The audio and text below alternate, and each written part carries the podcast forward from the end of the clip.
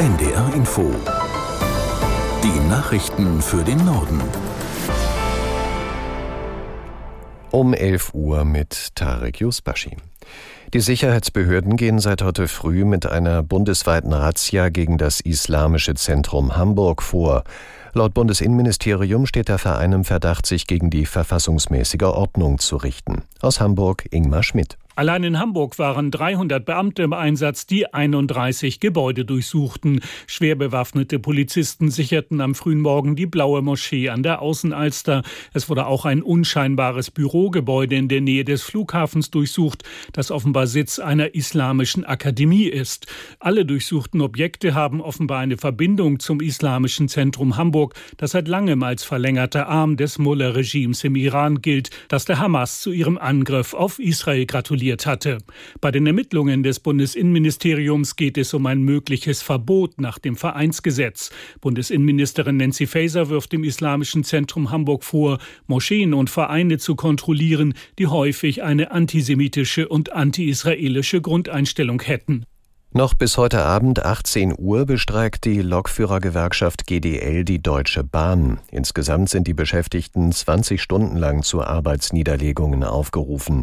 Aus der NDR Nachrichtenredaktion Amir Brecht. Reisende bekommen den Warnstreik deutlich zu spüren. Die Deutsche Bahn hat zwar einen Notfallplan ausgearbeitet, demnach fallen heute aber trotzdem mehr als 80 Prozent aller Züge im Fernverkehr aus.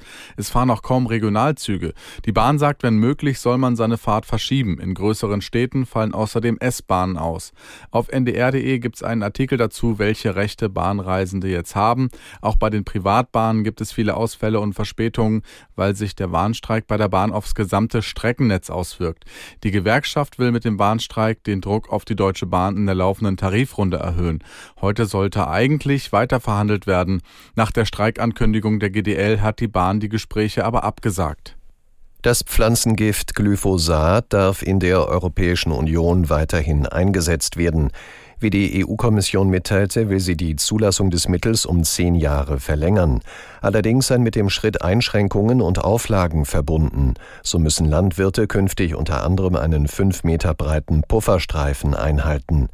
Die Kommission durfte in dieser Frage allein entscheiden, weil es im zuständigen Berufungsausschuss zuvor erneut keine einheitliche Position der Mitgliedstaaten zur Glyphosat-Zulassung gegeben hatte. Deutschland hat sich in der Debatte enthalten, weil die Mitglieder der Ampelkoalition bei dem Thema unterschiedliche Positionen vertreten.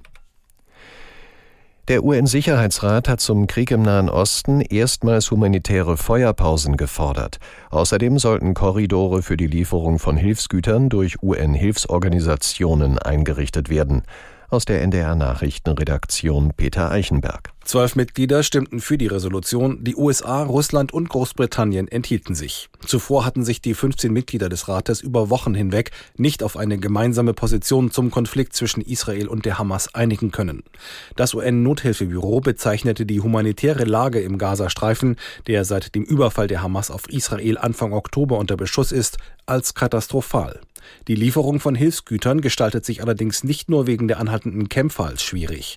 Im Süden der Region sind die Lagerhäuser für Hilfsgüter nach UN-Angaben voll, weil es nicht genug Treibstoff gibt, um die Lastwagen zu betanken. Auch auf der ägyptischen Seite des Grenzüberganges Rafah stehen demzufolge Dutzende Lastwagen mit humanitären Gütern. Trotz Konjunkturflaute und drohender Rezession hat die Zahl der Erwerbstätigen in Deutschland einen neuen Rekord erreicht.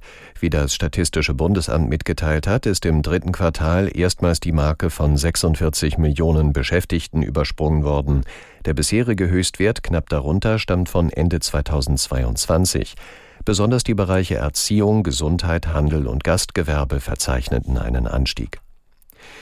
Nach dem Zugunfall im niedersächsischen Lauenbrück ist die Strecke Hamburg-Bremen wieder eingleisig befahrbar. Die komplette Streckensperrung bei Lauenbrück konnte am späten Abend aufgehoben werden, wie der Regionalzugbetreiber Metronom mitteilte. Es kommt weiter zu Verspätungen. Gestern hatte ein ICE eine Regionalbahn gerammt. Beide Züge wurden so stark beschädigt, dass sie nicht weiterfahren konnten. Verletzt wurde niemand. Warum der Unfall passierte, ist noch unklar. Das waren die Nachrichten.